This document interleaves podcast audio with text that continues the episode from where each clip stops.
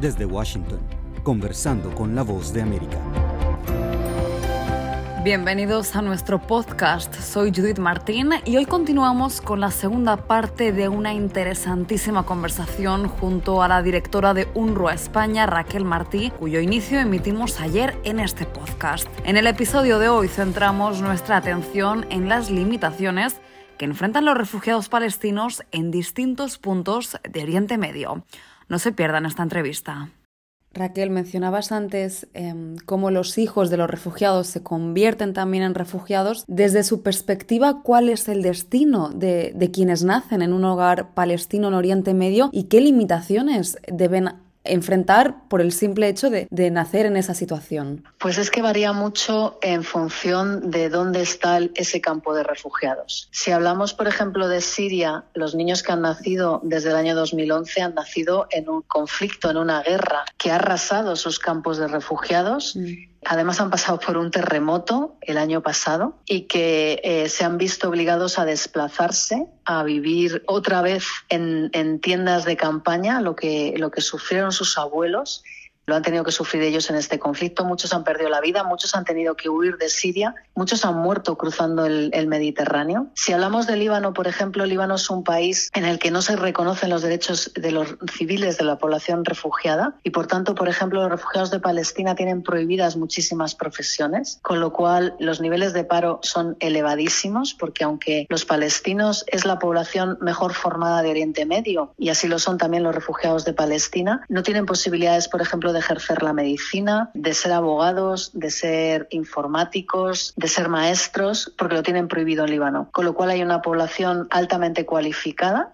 población joven, que no tiene forma de trabajar. Y finalmente lo que acaba pasando con la mayoría de ellos es que intentan huir del Líbano. Muchos lo hacen por rutas muy peligrosas, como son eh, los barcos, y muchos eh, de estos barcos ya sabemos el fin que, han tenido. ¿no? Hay, hay muchos refugiados de Palestina, de Líbano y de Siria que han desaparecido en el, en el Mediterráneo intentando buscar una vida mejor. Si hablamos de Jordania, por ejemplo, Jordania es un país eh, muy estable, afortunadamente hasta ahora, en el que los problemas es de una pobreza, son problemas económicos estructurales que arrastra al país Allí hay dos millones de refugiados de Palestina, en los que muchos viven por debajo de la línea de la pobreza, en campos de refugiados, en unas condiciones realmente lamentables, y les es muy difícil salir de este círculo de la pobreza, a pesar de las ayudas de, de UNRWA. Y ya si hablamos del territorio palestino ocupado, para acabar, pues estamos hablando de un territorio que lleva bajo ocupación israelí desde 1967, en el que se violan constantemente los derechos de los de, los, de la población palestina, en la que, por ejemplo, hay constantes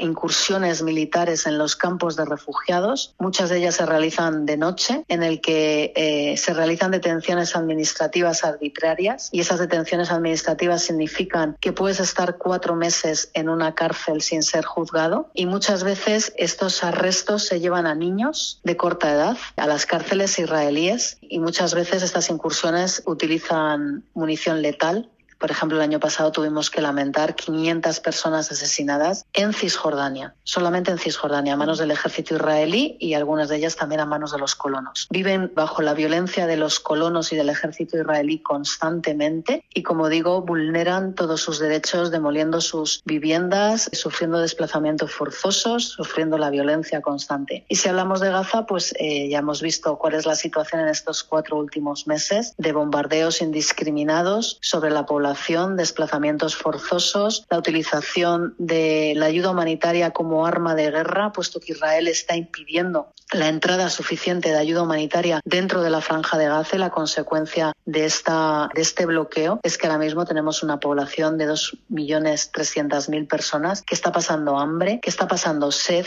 que está pasando frío, que no tiene prácticamente un, el sistema sanitario ha colapsado porque los hospitales están siendo constantemente atacados y su personal sanitario está siendo asesinado y no además no, no permiten la entrada suficiente de medicamentos, con lo cual la población además está bajo bombardeos y con un sistema sanitario colapsado y no tienen acceso a, una, a la sanidad. Y ahora mismo nos preocupa, ya para terminar, la situación de Rafah, en la que hay hacinadas un millón y medio de personas, porque Israel les ha forzado a desplazarse a Rafah, alegando que era un sitio seguro, y ahora planea una incursión militar en la que, si esto se produce, va a ser un baño de sangre horrible, mucho peor de lo que hemos visto hasta ahora, porque no tienen posibilidades de ir a ningún sitio, puesto que la franja de Gaza está absolutamente destruida y arrasada. No quedan hogares para a los que poder regresar no hay agua, como digo, no hay, no hay infraestructuras sanitarias, con lo cual esta población, aunque se le esfuerce, no tiene ningún lugar al que ir. Y además lo que hemos visto en estos cuatro meses es que no hay ningún lugar seguro dentro de la franja de Gaza porque absolutamente todo ha sido bombardeado y todo sigue siendo bombardeado. Raquel, para, para finalizar, eh, el Instituto para la Prevención del Genocidio señala que, volvemos al, como hemos empezado la, entrevista, que la suspensión de fondos a UNRWA por parte de, más de una docena de países, 16 o 18, no, sé exactamente. 16, sí. 16, supone la destrucción de la balsa salvavidas en Gaza. ¿Qué mensaje tiene para ellos si usted pudiera hablar con, con quienes toman las decisiones?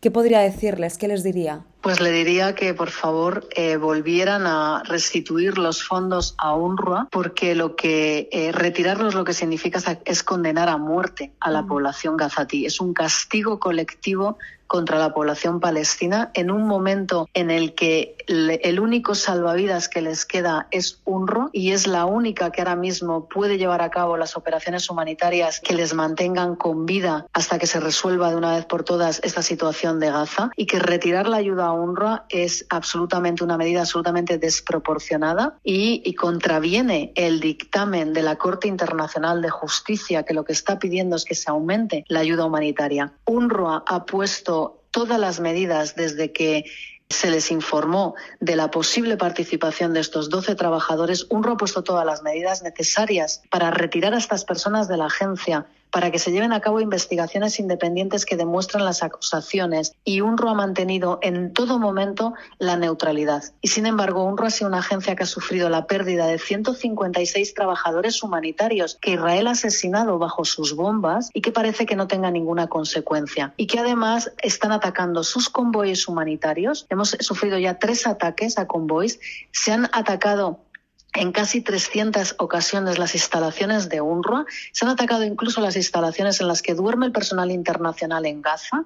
Se está poniendo en riesgo constantemente la vida de los trabajadores y lo vamos a seguir haciendo para poder ayudar a la población refugiada de Palestina. Por lo tanto, creo que la responsabilidad de estos gobiernos, dado que no se está haciendo eh, nada para parar a Israel, deberían al menos de seguir financiando a la agencia para poder continuar con sus operaciones y para poder mantener a salvo a esta población, aunque la situación ahora mismo en Gaza no permita utilizar estas palabras. Raquel, muchas gracias por su tiempo para conversando con la voz de América y por explicar de forma tan precisa em, toda la información que nos has proporcionado. Ha sido un placer y muchísimas gracias a ustedes por su interés. Y a ustedes, estimada audiencia, gracias por su sintonía. No olviden que de lunes a viernes encontrarán nuevas entrevistas en nuestro canal de YouTube, así como en las plataformas de podcast de Apple. Hasta la próxima emisión.